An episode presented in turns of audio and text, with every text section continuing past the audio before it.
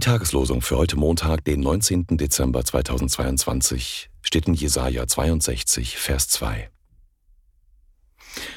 Du sollst mit einem neuen Namen genannt werden, welchen des Herrn Mund nennen wird. Jesaja 62, Vers 2.